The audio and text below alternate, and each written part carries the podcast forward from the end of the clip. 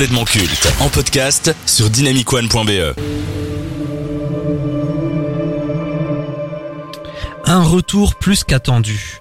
Edgar Wright fait partie de ces réalisateurs de la nouvelle génération qui sont très appréciés par le public. En plus de raconter des histoires originales remplies de références, le réalisateur britannique de 47 ans a une façon de les mettre en scène qui lui est propre. On lui doit la célèbre trilogie Cornetto qui comprend Shaun of the Dead, Hot Fuzz et World's End, mais également Scott Pilgrim vs. The World ou encore plus récemment Baby Driver. Tous ces films sont instantanément devenus cultes et ce grâce à la mise en scène rythmée et travaillée de Wright.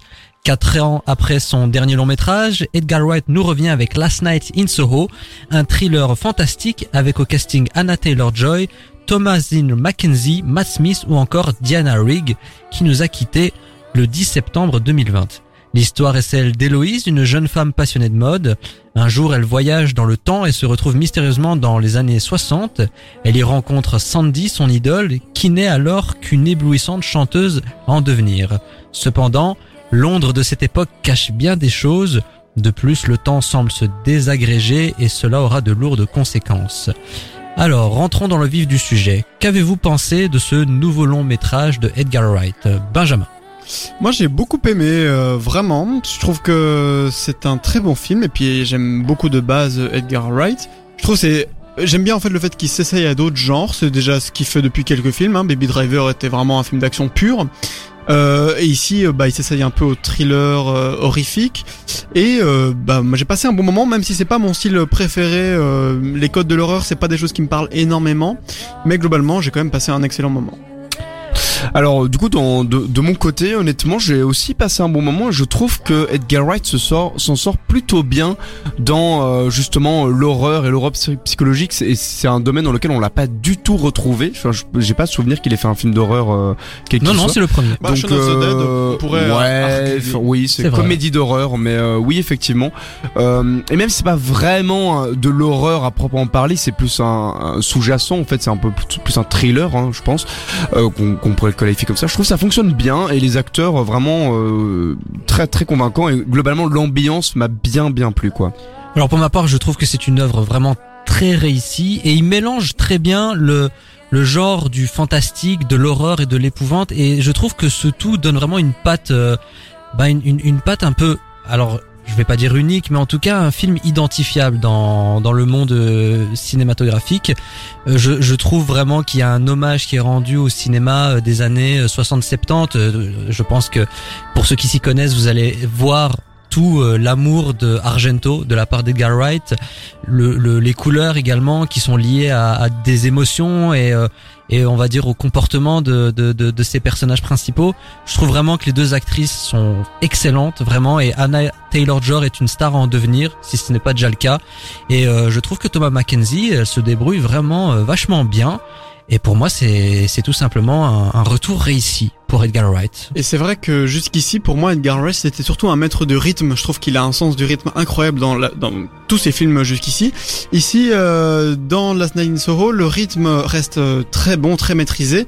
Mais c'est vrai que pour moi, c'est les couleurs qui l'emportent euh, dans ce dans ce long métrage, avec euh, vraiment des visuels dans les années 60. C'est ce qui m'a le plus plu au final dans le film, c'est les scènes dans les bars des années 60 qui sont juste vraiment mais magnifiques quoi. Je sais pas si c'est le, chef opérateur qui était vraiment excellent et j'imagine que il l'était forcément, ou si c'est vraiment le réal, mais euh, en tout cas, j'ai vraiment adoré. Euh, alors, il y avait aussi une dernière chose que je voulais quand même pointer du doigt, c'était la BO euh, du film qui en fait rend bien hommage aussi à la période dans laquelle ça, ça se passe, puisque voilà on a les, Kings, Dusty Springfield, The Who qui sont des, des, des, figures un peu emblématiques des années 60-70. On a également James James Ray avec Got My Man on You, hein, qui mm. n'est pas de George Harrison contrairement à ce qu'on peut penser. C'était une reprise de l'ancien membre des Beatles. Et puis ce que vous êtes en train d'écouter là, c'est Anya Taylor-Joy qui chante. Et je trouve qu'elle a une voix sublime. Il y a un autre truc que j'ai trouvé très intéressant. Déjà, en plus de la mise en scène, il y a des idées euh, de mise en scène à la minute. Je pense notamment à cette scène où euh, il y a Mackenzie qui veut sauver Nancy et qui frappe sur une vitre. Quand la vitre se brise, cette façon qu'elle a de, de, sauver son ami entre guillemets, je trouve que la façon de le filmer était vraiment hyper réaliste. À mon avis, il a dû user d'effets spéciaux pour avoir ce plan-là, mais je l'ai trouvé mais vraiment réussi. On est vraiment dans une immersion totale et je trouve également que la reconstitution des années 60 est sublime vraiment.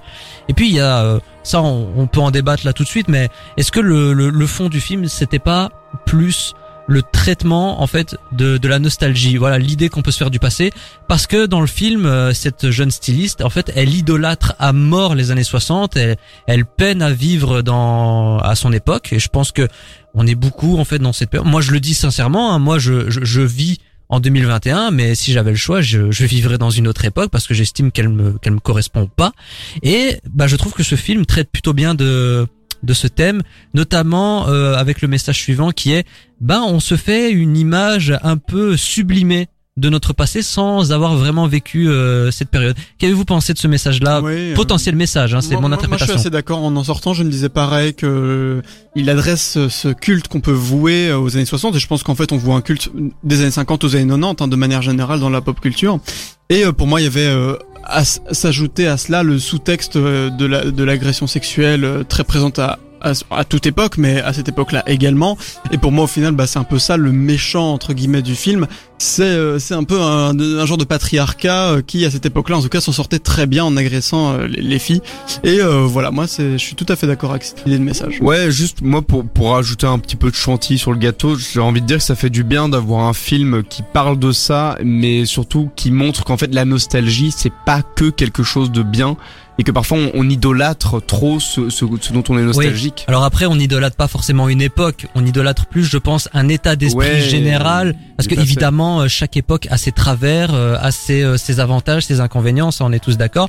Mais justement, par rapport à, à ce, ce traitement des agressions sexuelles, effectivement, il arrive à faire un lien avec ce qu'on est en train de vivre aujourd'hui, mais je le trouve extrêmement nuancé, parce qu'au final, bah, qui est le méchant de l'histoire? Est-ce que ce sont tous ces hommes qu'on a dépeints? Ou est-ce que c'est? Alors je spoil pas mais en fait il y a un retournement de situation à la fin. Au final je trouve qu'Edgar Wright nous laisse un peu les clés et euh, nous dit c'est à vous de, vous faire votre propre interprétation. Moi je ne fais que raconter l'histoire.